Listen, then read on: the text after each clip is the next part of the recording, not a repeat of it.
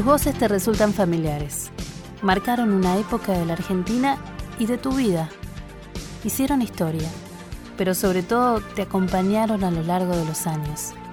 Son próceres detrás del micrófono, esa voz amiga que estuvo siempre. Son vidas de radio.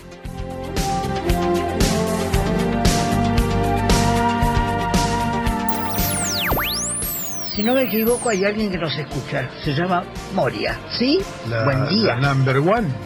Esa. ¿Cómo estás? Hola, qué placer saludarlo. Un poquito de espolvorearlas con azúcar tal vez, ¿eh? Pero sabes que, mira, acá tenés. Vos sabés que sos un hincha vos Sí, extraordinario, mira, ¿no? Juan Manuel Herrera te puede responder si el azúcar. Vamos a preguntarle a alguien ¿eh? que sabe, a Juan Manuel Herrera, Herrera, por ejemplo, que es panadero, cocinero. Buen día, Juan Manuel, ¿cómo vamos? Ni una menos. Aquel histórico 3 de junio se ha interpelado el Estado y a una movilización. una movilización en- al, país entero para que hagamos cosas, para que seamos responsables, Para que ayudemos. Y tengo alguien que piensa lo mismo que yo y hasta que se parece un poco a mi chunchuna, buongiorno. Hola Mónica, pero qué placer oírte. Muy bien, bienvenidos a otro Vidas de Radio. Ya saben que la idea de este programa es justamente contar y acercarnos a los referentes del periodismo, de la radio y sus experiencias. Estamos hoy, a ver, con alguien que recién le decía, me transmite mucha vida, mucha energía. Y es la mamá de alguien que también quiero, quiero mucho. Mónica acá en Danvers. Te digo dónde estamos antes de que me digas hola. Por supuesto que estamos en San Pedro, por supuesto que estamos rodeados de naranjas y mm, también de mucho verde. Mónica, gracias por estar. Al contrario, gracias por venir.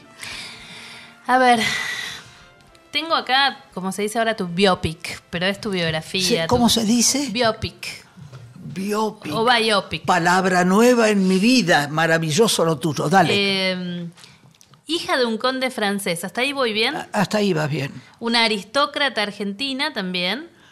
También. Ponele. Creció en un ámbito totalmente distinto al del periodismo. ¿Es así? Totalmente. Y entonces, ¿cómo No, fue? lo, lo increíble es que, dado mi crianza y mi educación, yo vivía en una nube que no tenía absolutamente nada que ver con la vida. Vos imaginate que mi hermano y yo teníamos una nani inglesa, porque el viejo decidió que español íbamos a hablar porque éramos argentinos, que francés íbamos a hablar porque él era francés. Entonces había que agregar inglés, así que trajo una niñera inglesa. Y niñera inglesa, chofer, auto, no había televisión, mi amor. Yo nací en el 34. ¿eh? La única comunicación que había entre la gente eran las palomas mensajeras de César. No había otra manera de mandar un mensaje. ¿Te das cuenta? Es, es inconcebible, pero es así. Entonces, ese mundo, eh, íbamos al campo los fines de semana y había un chofer y un auto y qué sé yo, eso era lo único que yo conocía. En casa no se escuchaba radio, no se escuchaba radio. ¿Por qué? Porque en esa época, para la gente pituca y pavota, la radio mm, no. Era como demasiado popular. Debe haber sido eso. Nunca les pregunté, nunca se me ocurrió preguntar. O sea que no eso. tenías eso que pasaba, esas fotos que todo el mundo tiene de la radio en el living y la familia escuchando el radioteatro. Para nada. No, no, viviste esa... No, esa- y no había, entonces, no había radio, no había televisión. Yo creía que todo el mundo vivía como yo. Entonces, cuando me convencieron de tratar de hacer el primer noticiero que iba a ser una mujer en televisión, y me mandaron a hacer mi primera nota, casi me muero, porque vi por primera vez en mi vida chiquitos descalzos, en barro, con frío, mamás dando de mamar en la calle, casas hechas moco. Yo no podía creer que existía una cosa así. Entonces, desde ese día, bueno, lo que lloré ese día no se puede explicar, y desde ese día creí que a través de la televisión y de mi trabajo podría cambiar las cosas. Desgraciadamente no es tan fácil y seguimos exactamente igual. La pobreza sigue existiendo, esa, esa cosa que yo me creía muy importante y que podía cambiar las cosas, no, no puedo, puedo ayudar, pero no puedo cambiar. Sí, es así, pero el rol del periodismo siempre es tan importante en la democracia, ¿no? Construye Sin democracia duda. y si no lo contamos, ¿Y ¿quién? sí? ¿quién? ¿Quién? ¿Cuándo fue la primera vez que te paraste? Yo te contaba recién que Sandra dice que su amor por la radio tiene que ver con haberte ido, a haber estado familiarmente en una radio. ¿Cuándo hiciste radio? Por Yo hice, vez? ra- claro, el cuándo es una pregunta que te la regalo porque no tengo la más remota idea cuándo, no me acuerdo, pero hice radio en Radio Continental e hice radio en Radio Belgrano. ¿Qué imagen tenés de, ese- de esos días, digamos? Linda, muy linda. Era, era muy libre, yo no sé cómo es ahora, pero era muy, bueno, sí sé, porque estuve en Radio El Plata 10 años ahora, pero eh, era muy libre, no se preparaba, no se hacían Libretos. libretos, no, ibas a la que te creaste. Y eso tenía un, un- un gustito de verdad que era muy lindo. Y en ese sentido, eh, vos tenés como una impronta que tiene que ver con esto, vos lo decís así claramente, no es que eh, te preparaste para ser periodista y que dijiste, No, quiero ser amor. periodista en mi vida. No, y eso que mi familia argentina está llena de periodistas. Es decir, desde Manuel Laines, que era mi bisabuelo, que tenía el diario de Laines y que hizo la ley Laines para las escuelas, era mi bisabuelo. Y mi abuelo siguió con el diario y Manuchito Mujica Laines es tío mío, era, pobre, chau. y eh, quiero decirte que estaba muy rodeada de periodismo. Entonces cuando yo estaba haciendo un teleteatro, porque yo quise ser actriz, cuando se le dije a mamá, pobrecita, le dio, no le dio un infarto, pero lo más parecido a un infarto. Actriz. Vos sabés que yo creo que si le hubiera dicho que quería ser prostituta, le hubiera parecido menos grave. Lo de actriz le pareció un horror, como vergonzoso, espantoso. Así que abandoné eh, para, para no matar la pobrecita mamá. Eh, y después cuando me casé con Iván Mianovich, que venía de una familia muy artista, de pintores, músicos, cuando la tuve a Sandra y lo tuve a Vane, le dije a Iván, ¿a vos te importaría que yo estudie teatro? Y me dijo, ¿cómo? Me parecería maravilloso, dale. Y entonces tomé clase con Carlos Gandolfo, con el marido de Dora Barrett, durante varios años. No sé si aprendí mucho, pero empecé a hacer teleteatros y, y hasta hice películas, hice una cantidad de pavadas. Bien. Y un día apareció, yo estaba haciendo Cuatro Hombres para Eva Mm, en Canal 9 y apareció un señor llamado Carlos Montero que venía de parte de Goar Mestre, que era el dueño de Canal 13. Y me dice, Mónica Goar quiere que vos seas la primera mujer que haga un noticiero en televisión. Y yo, ¿de dónde sacas esa pavada? Apenas, apenas estoy aprendiendo a ser actriz y vos crees que haga periodismo. No, sé, no, había escuelas de periodismo en esa época. ¿Qué año? 56, qué sé yo. No había. Bien. Entonces le dije, no, estás loco ni mamada. Pero me carburó. Y se ve que los genes periodísticos de los Lines hicieron ruido. Entonces, la próxima vez que vino y que volvió a insistir, le dije, sí, está bien, agarro. Estoy tratando de acordar lo que fue cuando avisé que me iba, porque avisé que me iba en un teleteatro donde el año anterior yo había sido la separada, me acababa de juntar. Entonces ahora que me fuera era un drama. Pero en fin, le dije que me iba, me iba.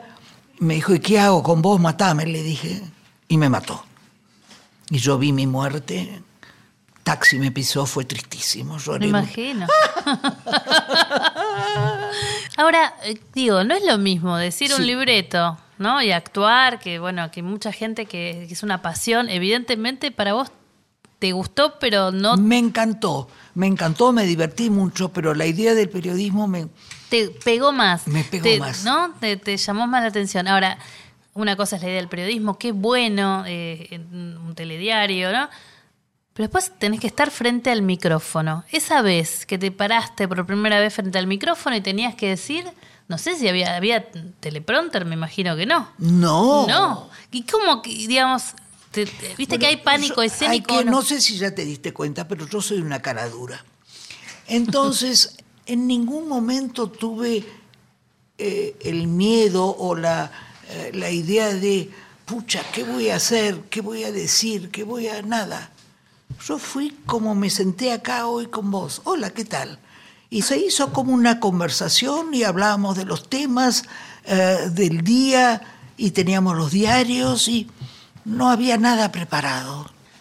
Y me parece que el tema de la frescura quizás, ¿no? Fue lo que más sedujo en ese momento, lo que Yo más... creo que justamente eh, estaban contentos conmigo por eso, por esa cosa de al pan vino vino, ¿viste? Y, y- y que yo siempre fui igual, ahora que tengo 83 y cuando tenía 23, era exactamente igual.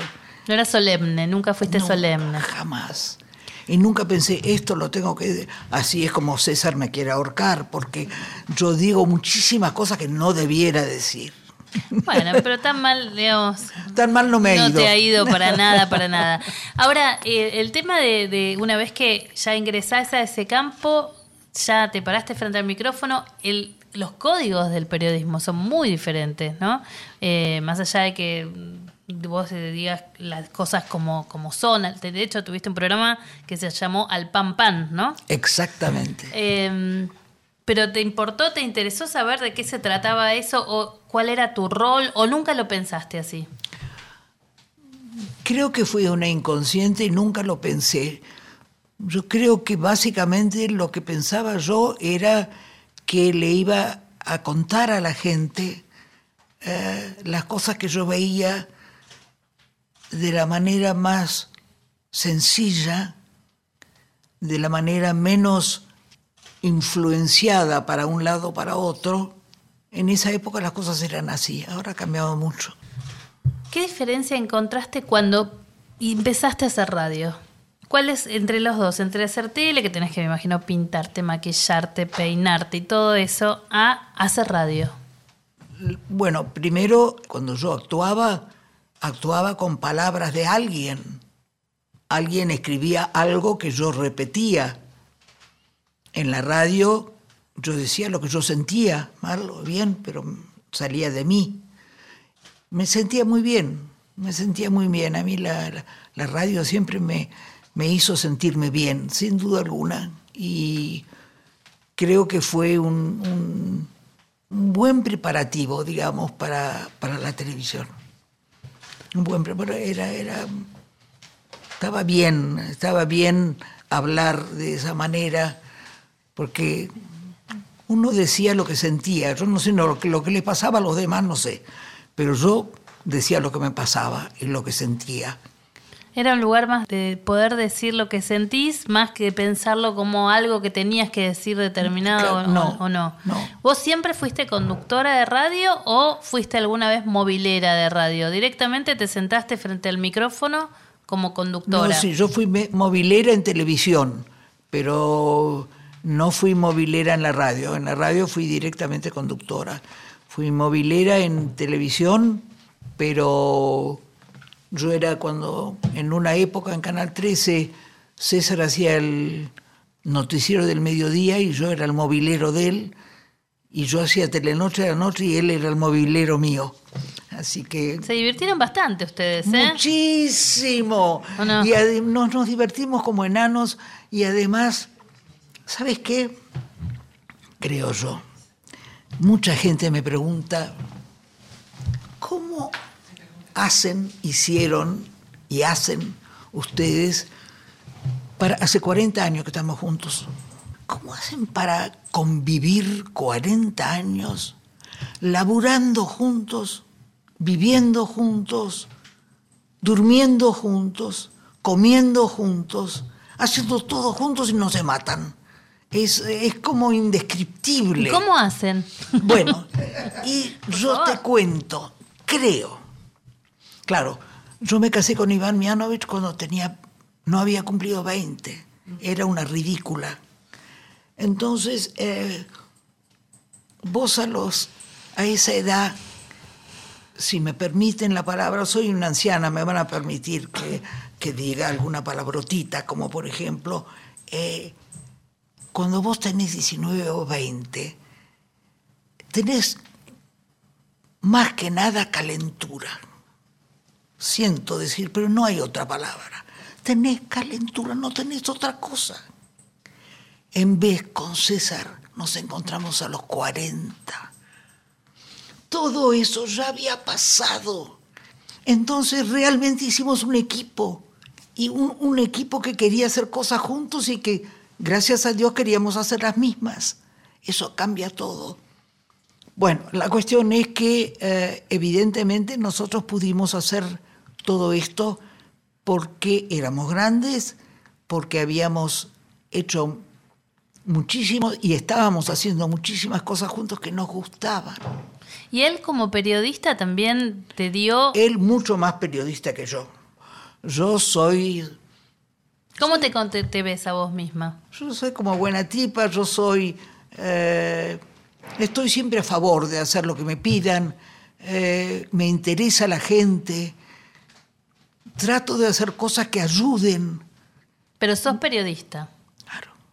Sos periodista con, considerando que el periodista tiene que hacer qué? Tiene que contar lo que ve. Tiene que contar O lo que siente. Lo que ve y lo que sintió al verlo.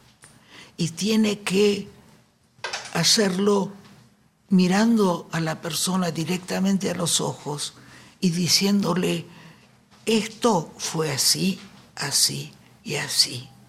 Y no tratando de influenciarlo para que vaya para acá o para allá.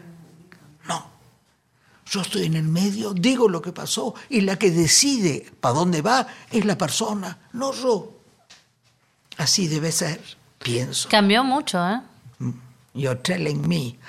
Por Dios, cómo ha cambiado. Mucho. Desgraciadamente. Ha cambiado mucho. Eh, creo que en el mundo. Estaba leyendo un libro de Walter Cronkite. Walter Cronkite era un periodista americano importantísimo que hizo televisión, radio, lo que se ocurre durante muchísimos años. Y yo tuve la suerte de estar sentada al lado de él cuando cubrimos lo de la luna. Él estaba y yo estaba. Y uh, él miraba y del otro lado estaba Ray Bradbury.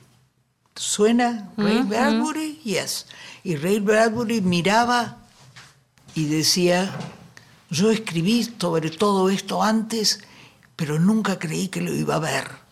Bueno, él decía que desde el año 60 el periodismo y sobre todo la televisión había cambiado de ser un informativo a ser un entretenimiento, cosa que no le parecía bien.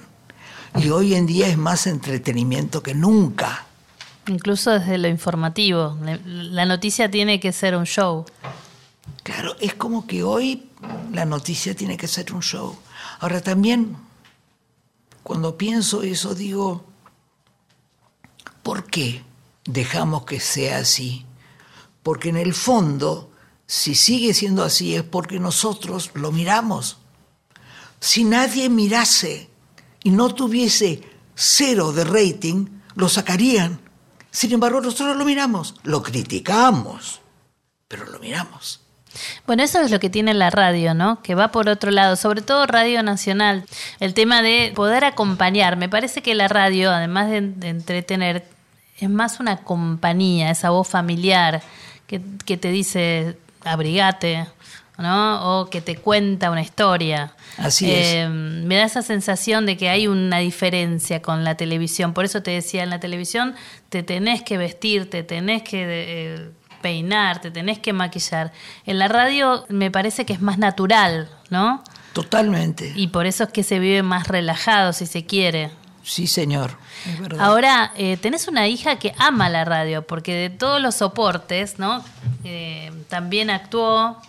Digo, te hablo de Sandra porque Sandra para nosotros en Radio Nacional, pues sabes que hizo hasta la cortina de Ya la sé, radio. ya sé. Eh, para nosotros es, es eh, muy querida, muy querida. Y Es muy querible. muy querible y muy querida. Y sobre todo porque vos sabés que yo tenía un programa en la 1110 y Sandra te manda, de repente te, te manda mensajes porque va haciendo zapping. Tiene ese amor por la radio de este, como radio escucha, no solamente como conductora que ahora se reveló como una conductora total. Te grabó unas palabras, escuchémoslas. Hola, soy Sandra Mianovich y quería eh, contar cómo fue mi mamá quien me llevó al amor por la radio. Yo no sé si está bien que cuente esto, pero cuando yo era muy chica, estaba terminando el colegio, mamá estaba en Radio Belgrano, creo que fue la primera vez que ella hizo radio, y me dejaba elegir la música. Así que hoy charlando con mi hermano Vane me contó también que llegaban los discos a casa que mandaban de promoción y eso era una felicidad para nosotros, una felicidad enorme, recibir discos nuevos. Y yo programaba la música ahí en Radio Belgrano. Después mamá tuvo una época en, en Continental con el Cholo Gómez Castañón, Iván y yo hicimos la cortina musical. Y bueno, y por último, mamá y César eh, terminando su vida de trabajo público con los micrófonos en, Radio del Plata. Un orgullo enorme, un placer escucharlos y el primer lugar a donde fui después del trasplante porque sabía que era el lugar donde yo podía contar lo que me había pasado y ellos lo iban a transmitir como realmente pasó. Te quiero madre, besos. eh, la destinataria de- riñón donado por su madrina, que Sandra, bueno, te debe pegar muy fuerte, ¿no? Pero como, buen día antes que nada a todos. Hola, ¿cómo están? Buen día, buen día, Vamos, vamos. Que no me caiga. Mm, qué linda. Sandra es algo muy especial.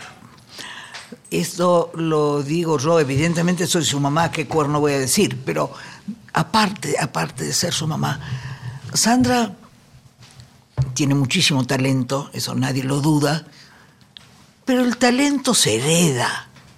El talento lo tenés o no lo tenés, te llegó o no te llegó, no lo fabricaste, no es laburo tuyo.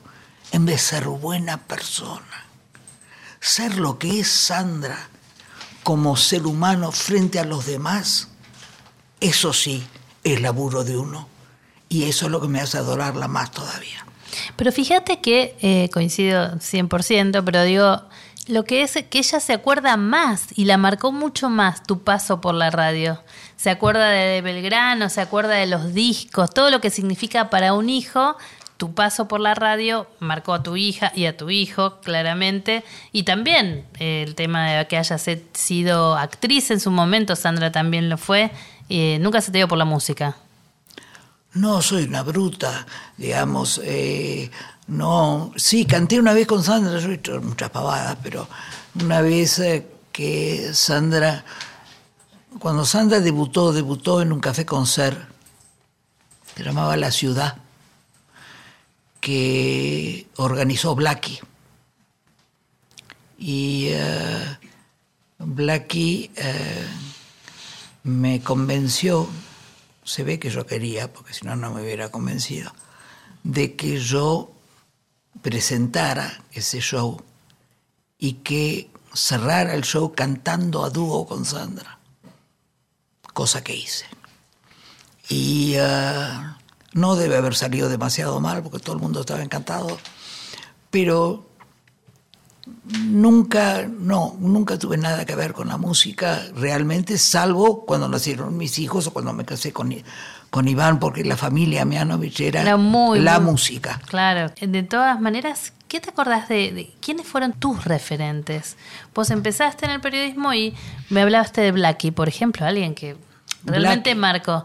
Eh, marcó una época, ser la primera mujer que, que condujo un noticiero. Blackie en- realmente Blackie dejó sin su huella. duda alguna fue para mí de, de lo mejor que hemos tenido, de lo más honesto, de lo más eh, sincero, de lo más trabajador, de lo más realmente una mujer extraordinaria, extraordinaria. Estoy tratando de pensar en otra, ya saldrá. Pero maybe. pueden ser hombres también, que te marcaron, con los que te cruzabas y los escuchabas o los veías y decías, esto está bueno lo que está haciendo. Además de César. Vos sabés que César es un extraordinario periodista. Claro, lo que pasa es que él, eh, su bisabuelo, llegó a San Pedro en 1874 y fundó el primer diario de San Pedro. Y fueron todos periodistas, el bisabuelo, el abuelo, el padre y él. O sea que lo mamó de, De chiquitito. siempre, de Desde siempre. chiquitito, claro. Digamos, yo lo admiro, aparte de quererlo, digamos. Lo, lo saco del amor. Lo admiro como periodista, es de una rectitud, es de una... no se calla, pregunta lo que tiene que preguntar. Bueno, se ve que lo quiero, ¿no? Se nota, se nota que lo querés, se nota que lo querés.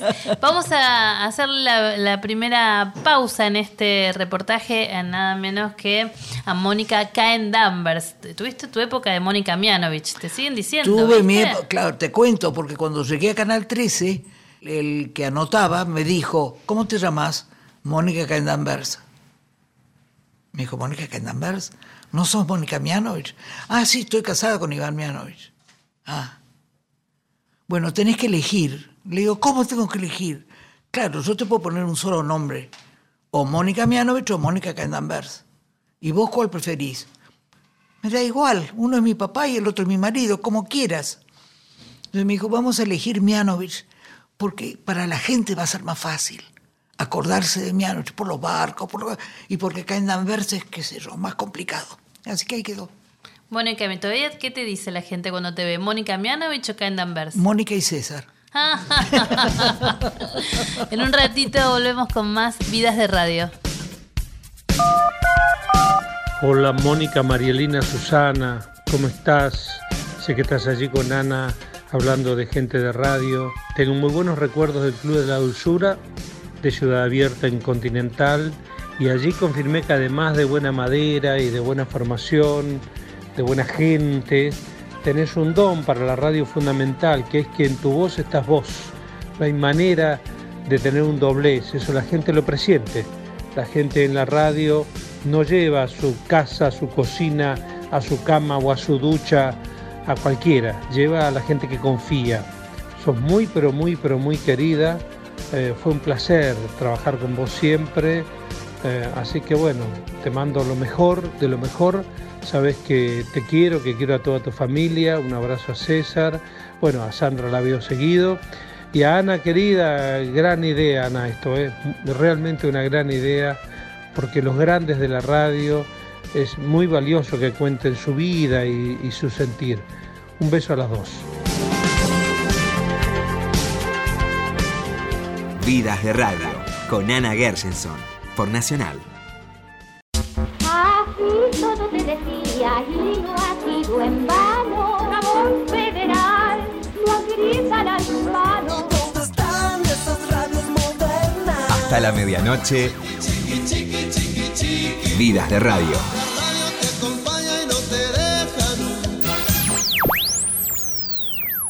Hola, ¿qué decir de Mónica y de César? Tuve la oportunidad de conocerlos hace muchos años, en los 70.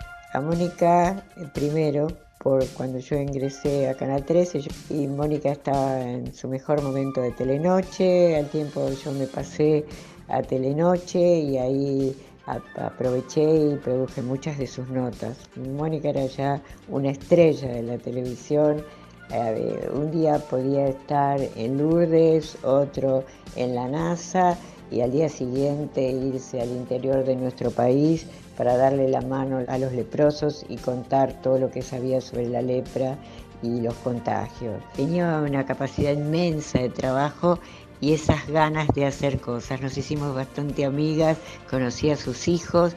Fue una temporada que lo pasamos realmente muy bien hasta que ella dejó el canal. En tanto, mientras yo estaba todavía en actualidad, llegó César del el gaucho, desde su San Pedro natal, y ahí comenzó a, tener su, su tarea conduciendo.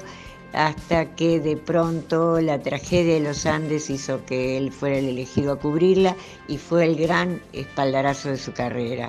Bueno, eh, después cada cual siguió su camino y cuando Tinelli se hizo cargo de Radio del Plata nos volvimos a encontrar, yo ingresé al programa de ellos eh, haciendo mis columnas de espectáculos y cultura y realmente fueron unos años eh, muy agradables, con el buen humor que tenían ambos y las ganas que le ponían al programa, eh, manejando un equipo muy grande, haciendo su gran experiencia radial, en tanto seguían con su enorme emprendimiento de la campiña. Fueron momentos muy felices, a ambos les mando un beso muy grande, es muy lindo eh, seguir teniendo a lo largo de la vida compañeros en los cuales uno compartió muchas cosas. No hace falta que se los diga, pero por las dudas ellos saben muy bien, porque me conocen de hace mucho, que yo soy Nora Lafón. ¿Cuánta gente, no? Vos sos Nora Lafón y te quiero con todo el alma, realmente. Trabajamos mucho tiempo juntos, eh, tanto en la radio como en televisión, y siempre fuiste una mina sensacional. Te mando un beso enorme. ¿Cómo fueron esos años en la radio? Llega Tinelli y les dice, de, ¿ustedes ya estaban instalados acá o, no, no, allá, allá, allá. Eh, nosotros nos instalamos acá recién hace tres años, eh, cuando dejamos Radio El Plata. Y eh, fue muy bien, la verdad fue muy bien. Veamos, acá apareció un día una camioneta manejada por el señor Tinelli al lado un coso con mate y agua caliente. Y entonces eh, le digo, ¿qué haces? Lo vengo a ver, qué suerte, porque él tenía una chacra en Varadero. Y lo vengo a convencer, ¿a convencer de qué? A convencer de que me ayuden, que te ayuden a vos. Yo creo que mucha ayuda no necesitas. Sí, porque me acabo de meter en un despelote nuevo que es, he comprado una radio. Y no tengo la menor idea de cómo empezar. Entonces dije que necesito dos periodistas de confianza, buena gente, que me den una mano, que me apoyen. Y pensé en ustedes. Y nosotros dijimos, no, acabamos de dejar el canal, ya queremos dedicarnos a nuestra empresa, queremos dedicarnos a otra cosa. Bueno, te la hago corta, nos convenció. Nos dimos cuenta. Nos dimos cuenta. Entonces nos convenció y ahí nosotros eh, trabajamos cinco años. Sí, o, sí, cinco o cuatro, hasta que lo compró. ¿Electroingeniería? Gracias, electroingeniería. Y eh, ahí se fue todo el mundo. Sí. Ahí se fue todo el mundo eh, porque por el cambio de gobierno, bla, bla, bla, bla y un señor de electroingeniería me llamó y me dijo, Mónica, ¿ustedes también se van? Hmm. Y yo dije, perdón. Mientras yo pueda decir lo que se me da la gana, mientras yo pueda hacerle un reportaje a quien quiera, mientras yo no tenga ninguna traba ni ninguna orden de arriba que me diga tenés que hacer A, B o C, no tengo por qué irme acá estoy. Y César piensa exactamente igual que yo. Y nos quedamos hasta que se acabó, porque se acabó. Hasta el 2014. Hasta el 2015. 2015. Fin de 2015. ¿Y cómo fue esa experiencia eh, de hacer radio ya en estos tiempos en los que te escriben por WhatsApp, te, escriben en Twitter? Y... Claro, lo que pasa es que las viejas como yo, eh, es como que dejamos de costado eh, ese tipo de cosas porque no sabemos usarlos. Me arreglo igual. Entonces hiciste radio a la tradicional. Eso, totalmente a la que te creaste.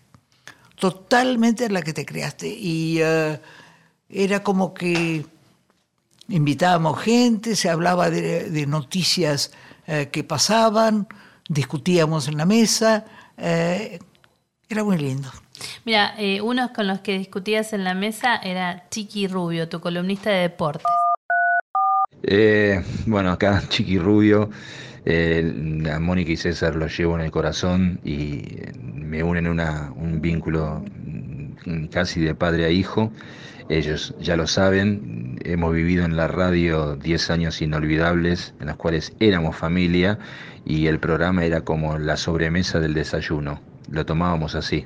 Eran charlas, obviamente que teníamos todos pareceres distintos, discutíamos, pero todo eso se veía reflejado en el clima que se creaba en el programa. Saben que yo los quiero como, como dos padres, así que eh, van a estar siempre, siempre, siempre insertos en mi corazón. Así que les mando un beso enorme, merecidísimo el homenaje que le hagan y, la vida siempre es redonda y siempre volvemos a, a encontrarnos en algún lado. Un beso para todos. Ay, chiqui, chiqui, chiqui, te quiero mucho y hace mucho que no te veo. Estoy pensando que fue tu cumpleaños, el día de la bandera, no me olvido. Y que por X razones no nos hemos visto más, pero seguís siendo un personaje extraordinario en nuestra vida y te mando un abrazo enorme y gracias por todo lo que dijiste. En definitiva, eh, Mónica, el, el tema es ser buen periodista, pero también, sobre todo, buena gente, ¿no? Porque escucho los mensajes. Es que es la base de todo, mi amor.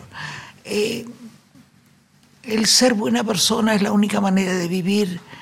Y si fuésemos más conscientes de eso, nos acordaríamos de los demás, cosa que no hacemos. Yo estoy enojada con nosotros. Cuando digo nosotros, hablo de la sociedad argentina. Somos muy egoístas. Queremos la chancha, lo de la máquina hace chorizos. Pero lo único que hacemos es criticar a los demás. Los demás hacen las cosas mal. Este por acá, este por allá. Todo el mundo se... Y nosotros no nos miramos nosotros.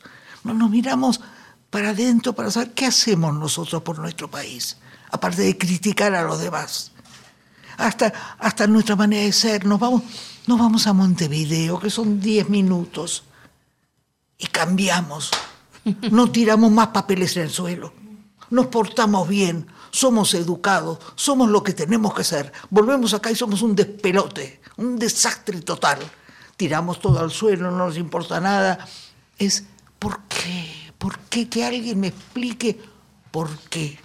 Porque yo creo que todos los dramas o todos los problemas graves que está viviendo nuestro país tiene que ver con eso. Parece una estupidez, pero no es, es la base de todo. Hay que, yo hablo mucho con la gente que viene a almorzar acá y cuando le digo esto, una señora me dice, pero Mónica, ¿y yo qué voy a hacer? Le digo, perdón, yo no te pido que hagas nada extraordinario, yo te pido que seamos buena gente y que hagamos lo las pequeñas cositas que sabemos que hay que hacer. Es decir, desde no tirar papeles en la calle hasta respetar al de al lado, no llevarnos por delante todo. Siempre creemos que somos mejor, no somos mejor. Y yo creo que si cambiásemos todo, claro, si cambiásemos todos el mundo cambiaría. Eso es así. Eh, recién lo que decía Chiqui es esto, por más que se disentía, el clima era de libertad. Totalmente. ¿Cómo ves el periodismo hoy? Mal. Mal. Mal eh, porque creo que en general el periodismo se ha olvidado de lo que yo te decía antes, que el rol del periodista es ver lo que sucede, mirar la persona, o escribirla o decirlo y decirle lo que pasó y que esa persona decida si le gusta o no le gusta y si va a agarrar para acá o para allá. Y hoy en día parece que lo estamos tratando de influenciar para un lado o para otro. Eso es una tragedia. ¿Te parece? Yo coincido, digamos, primero se opina y después se informa el propio periodista. Exacto, y eso es terrible. Eso es terrible, no, no tiene por qué opinar. Puedes opinar después de informarte, por lo menos de, los hechos como son. ¿no? Exactamente. Pero nos ves este que vamos a estar así un tiempo largo con esta cosa de, la, crítica cruzada, ¿no? No lo sé, mi amor, pero si no cambiamos nos vamos al demonio con una velocidad vertiginosa. Así que yo no sé lo que va a pasar, no tengo idea. Uno siempre tiene esperanza de que la cosa cambie. ¿Escuchas radio? ¿O escuchas eh, o ves tele? ¿Qué es lo que ves? ¿Qué es lo que escuchas? Radio. Eh, escucho Radio Nacional. Muy bien. Y esto no es por quedar bien con vos, sino que escucho Radio Nacional. Eh, Me olvido de Sandra a veces. No, te vamos a mandar un Porque WhatsApp. es el sábado a la tarde y entonces es como que de repente se me mezcla y... eh, y, ¿Y tenés computadora? Tengo computadora. y hasta sé qué hacer con ella. Bien, te cuento. www.radionacional.com.ar Pones podcast y el programa de Sandra está en todos los programas. Los puedes escuchar cuando quieras. Very good. Mirá Bien, ¿no? cómo he aprendido, ¿ves? ¿Viste? Muy bien. La verdad es que televisión no veo demasiado. Sí, veo bastante el canal de la Nación. Fíjate que lo descubrí hace poco. Me parece equilibrado. Es como que llevan la contra y llevan a favor y llevan que... Y los otros los veo un poco, un poco, digamos, decididos para un lado o para el otro. Entonces, todavía escuchas radio y te gustan algunas cosas y, y ves televisión, pero las cosas más menos este, estridentes, si se quiere, ¿no? ¿Qué le dirías a una- un chico o una chica que viene y te dice, Mónica, quiero ser periodista? ¿Qué hago? ¿Qué tengo que hacer? ¿Sabés qué tenés que hacer? Primero, tenés que tratar de aprender, de estudiar todo lo que puedas. La cultura es algo que nos, nos ayuda a vivir y cuanto más sepas sobre lo que sucedió y sobre lo que sucede, mejor periodista vas a ser.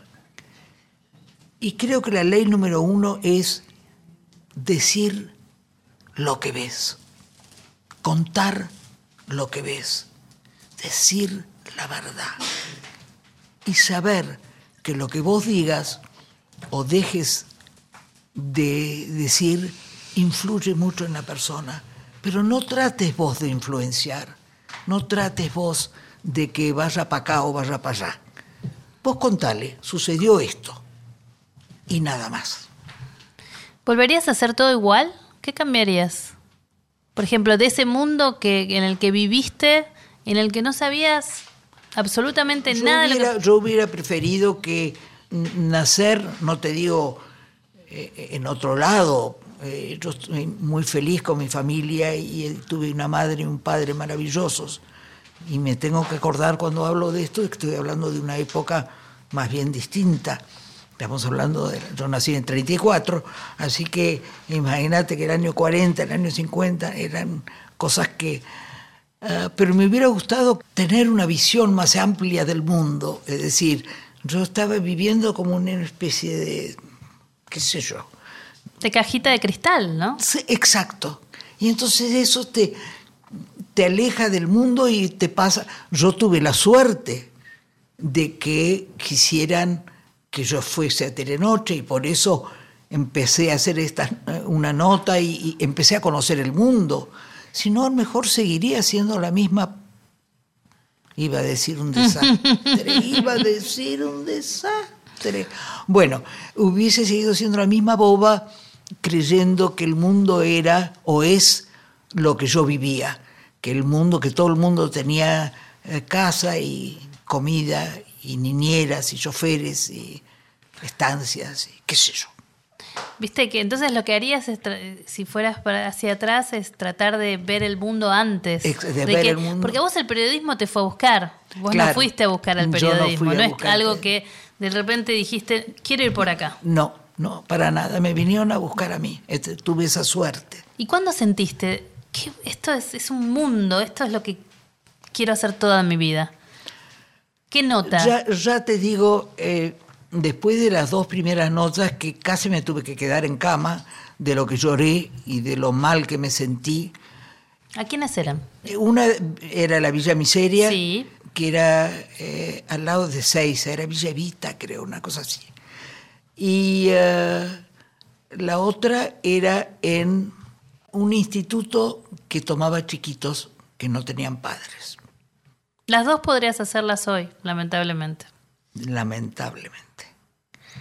Y cuando yo llegué al instituto, se me tiraron encima cinco, seis, siete, ocho chiquitos, gritando mamá, mamá, mamá.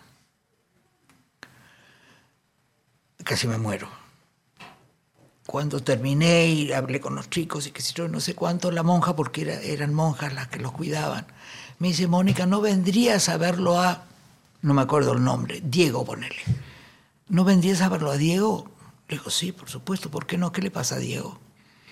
Él no quiere salir nunca cuando viene gente de visita, porque dice que la gente viene para buscar un chico para adoptar, pero que él es grande y que nadie lo va a adoptar, porque él ya tiene 10 años y la gente quiere adoptar bebitos chiquitos. Vamos, dije. Entramos y estaba en, la cocina sentado en una silla con cara de tristeza. Le digo, hola Diego, ¿cómo estás? Ninguna respuesta. Te la hago corta. Charlé con él un rato enorme, lloró, me dijo, a mí nadie me va a querer nunca. Yo lloraba también, éramos un dúo unísono de llanto espantoso y me tuve que ir y dejarlo. Y me quedé, me, impactó tanto, me hizo tanto.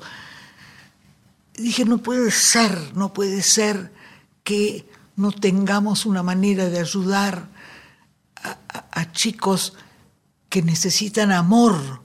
No necesitan, sí necesitan un plato de comida, pero más que nada necesitan amor.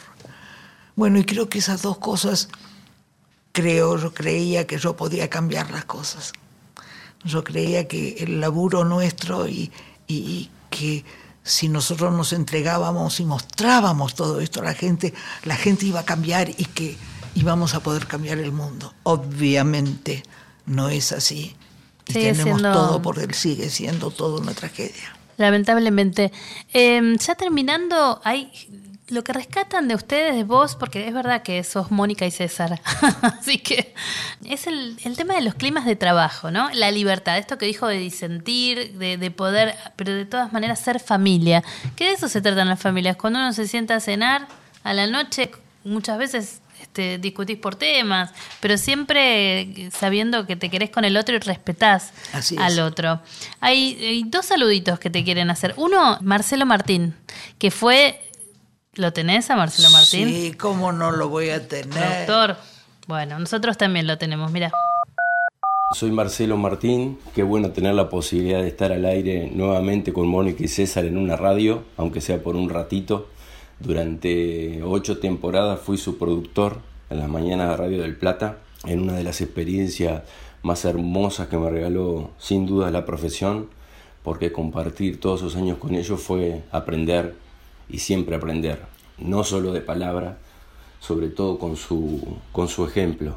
Para cualquier profesional es muy importante contar con la confianza de otro y ellos me honraron con eso, con su generosidad para reconocer los aciertos, para tolerar los errores, con la humildad para decir no sé y escuchar, para conversar distintos puntos de vista y sobre todo para trabajar en equipo. Siento un profundo agradecimiento de haberme cruzado con ellos porque me enseñaron lo que realmente es importante en la vida.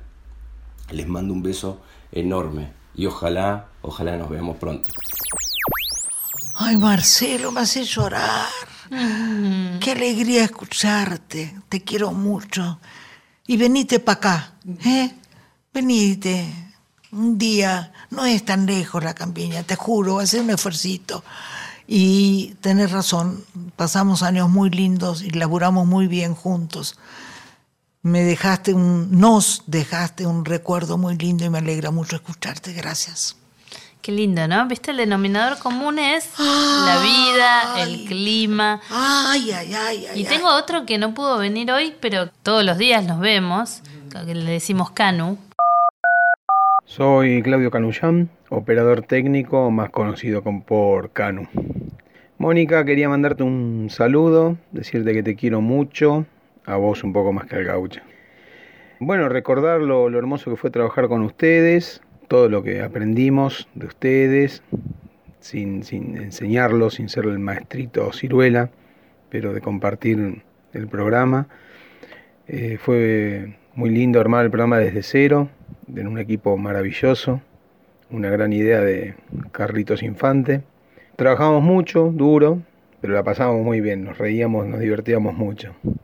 Y lo primero que me viene a la mente es cómo lo hacíamos tentar al Chiqui Rubio, que no, no lo dejábamos terminar la columna de deportes y vos nos retabas, a todos. Me alegro que estés en Vidas de Radio con Ana, te mando un, un beso gigante, ya nos veremos pronto, voy a pasar a visitarlos, prometo, y repito que te quiero mucho. Besos. Cano, Cano, sos un divino. Muchas gracias por todo lo que dijiste. Y es verdad, pasamos mucho tiempo juntos y, y, y muy bien. Es como que ah, siento que hemos sido tan privilegiados nosotros en la vida, tan privilegiados. Primero por poder laburar en lo que te gusta durante 50 años. 50 años de laburar en lo que te gusta, cuando el 99,9% de la humanidad labura. ¿Dónde puede? ¿Cuándo puede? ¿Cómo puede? O sea que eso ya es ser, estar bendecido por el Tata Dios sin duda alguna. Así que Canu, gracias. Y eso de la promesa te lo tomo. Yo voy a hacer una cosa, yo voy a hacer una comida. Bueno, no importa. Bien. ya lo- Qué Sí, buena idea. Yo dije, ¿cómo no hace una comida acá y junta Claro, a todos? Y juntar Que a te quieren todos, tanto. a todos los de antes. Esa, Se lo me la produce. produ- mirá. bueno, no, bárbaro. que te quieren tanto y te quieren ver y, y- Es muy y lindo. la verdad es que es muy lindo. y para recordar buenos momentos, ¿no? El, operador en la radio. Exactamente. Es todo, es tu compañero, es a quien mirás y, y Y me viste, hizo acordar Carlitos Infante, que era el que empezó toda la cosa. claro, que estaba con Tinelli en ese Ay, momento. Dios mío, voy a tomar agua, pues no me Por supuesto podés tomar agua, pero bueno, en, en radio es eso. ¿Qué extrañas? ¿Extrañas el periodismo o no? No. ¿Por qué? Te cue- Porque tengo una empresa en las manos. Porque cambié de laburo, digamos. Y tuve 50 años, como les dije antes, maravillosos, que me dieron cosas extraordinarias, que me enseñaron cosas maravillosas, que me mostraron, que tuve la oportunidad de ver, de vivir, de hacer reportajes increíbles a personajes rarísimos. Una maravilla de vida. Pero ahora que empezamos, eh, creo que César tuvo la inteligencia, porque fue él eh, que tuvo la idea hace más de 30 años, cuando dijo, tenemos algo de plata guardada, ¿qué hacemos? Y entonces dijo, claro, hay dos cosas para hacer en la vida. O te metes con los bancos y los, bonos y las cosas y las no sé cuánto, o producís. Los dos nos miramos fijos y dijimos, producimos. Y ahí empezó toda la cosa. Y a pesar de que veníamos nada más que los fines de semana, estábamos preparando esto que estamos viviendo hace cuatro años, que es la empresa. Y yo, aunque parezca ridículo la, la palabra, pero me siento empresaria, siento que soy una empresaria, tenemos 25 personas que laburan acá, nos llena de alegría. Eh, es, es lo que creo que lo que uno puede pedir en la vida, después de lo que ya pasamos nosotros, no podés pedir otra cosa. No sé, que no extrañas, no es que escuchás eh, la radio o ves la presentación del noticiero y decís, por favor. ¿No? ¿Nunca? A veces. Ah, a veces. Siempre termino con esta pregunta. ¿Qué fue la radio para vos? Hacer radio para vos. Un aprendizaje de vida. Me enseñó a vivir, me enseñó a escuchar, me enseñó a contar y fue un aprendizaje de vida muy importante. Gracias, Mónica y César. Al contrario, No, Mónica mi Mianovich. Muchas gracias por haber estado en Vidas de Radio. Eh, gracias a todos. Nos reencontramos el jueves próximo. Gracias, eh, Charles Uboski, por la producción y también Nora Asensio. En la operación técnica hoy, Diego Rosato.